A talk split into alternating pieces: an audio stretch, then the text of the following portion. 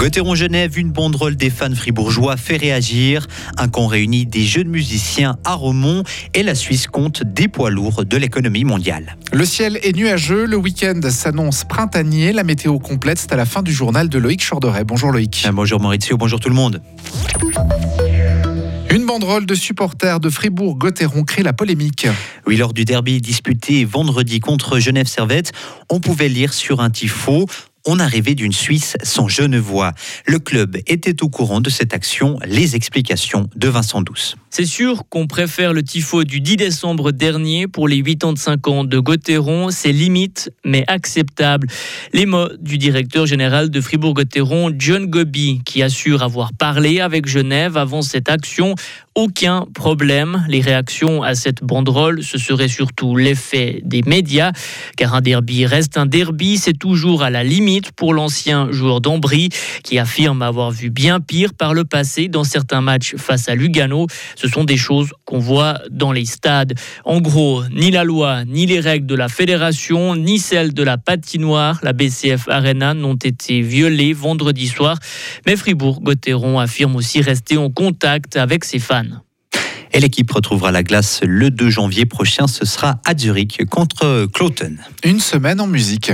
35 jeunes participent cette semaine au camp de Nouvel An de l'association fribourgeoise des jeunes musiciens. Ils sont âgés de 18 à 22 ans et ils alternent répétition et ateliers pour apprendre des pièces. Elodie Meuvli a 21 ans. Elle participe pour la première fois à ce camp qui se tient à Romont. Elle nous partage son expérience. Alors bah, moi j'avais déjà fait euh, celui de Pâques, donc c'est pour les plus jeunes. Pour euh, ce, bah, le niveau, il est totalement différent. Mais l'ambiance, elle est vraiment la même parce qu'en fait, on se retrouve tous euh, entre musiciens. Puis c'est trop cool de juste être là entre musiciens. Et Laurent Tuffret est le chef invité de cette semaine.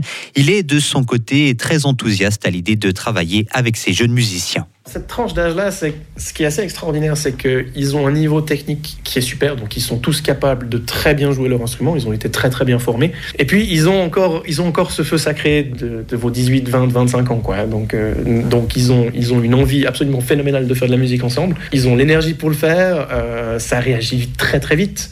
Tout ça, ça fait que c'est des ensembles assez, assez uniques. En plus, on vit ensemble pendant 4 jours, donc ça crée des liens un tout petit peu, petit peu spéciaux entre les musiciens, entre les musiciens et leurs chefs de registre, entre les chefs de registre et entre le chef et les musiciens. Tout ça, toute cette espèce de grande famille qui vit ensemble pendant quatre jours, ça crée quelque chose d'assez unique en règle générale.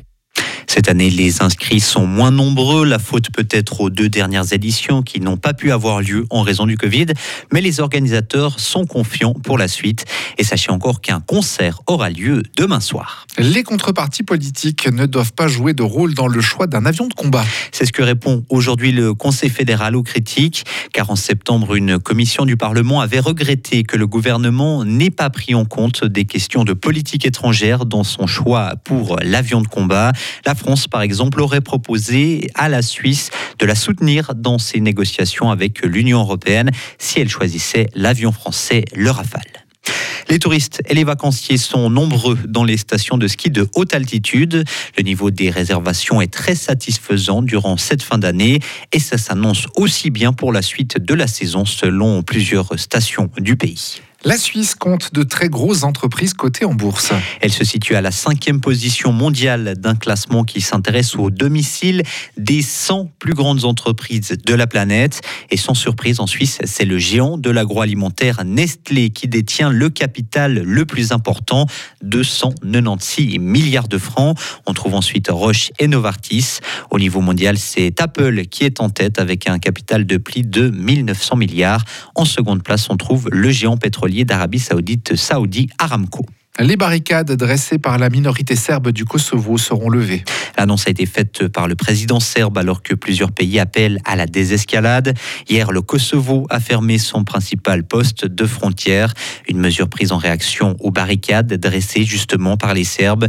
Plusieurs pays s'inquiètent de cette crise alors que la première ministre serbe avait déclaré la semaine passée que la situation était au bord du conflit armé.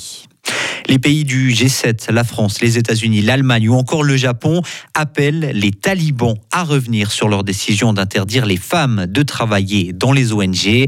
Ils se disent gravement préoccupés. Selon eux, cette décision risque d'affecter des millions d'Afghans. Ça peut paraître contre-intuitif et pourtant, il y a bien des liens entre réchauffement climatique et violentes tempêtes hivernales. Un climatologue américain explique que, par exemple, que les réchauffements des masses d'eau, comme les lacs, peut entraîner des chutes de neige importantes. D'autres mécanismes, notamment liés au courant aérien, comme le vortex polaire, ne sont pas encore bien compris aujourd'hui par les scientifiques. La BD Le Monde sans fin est le livre le plus vendu cette année en France.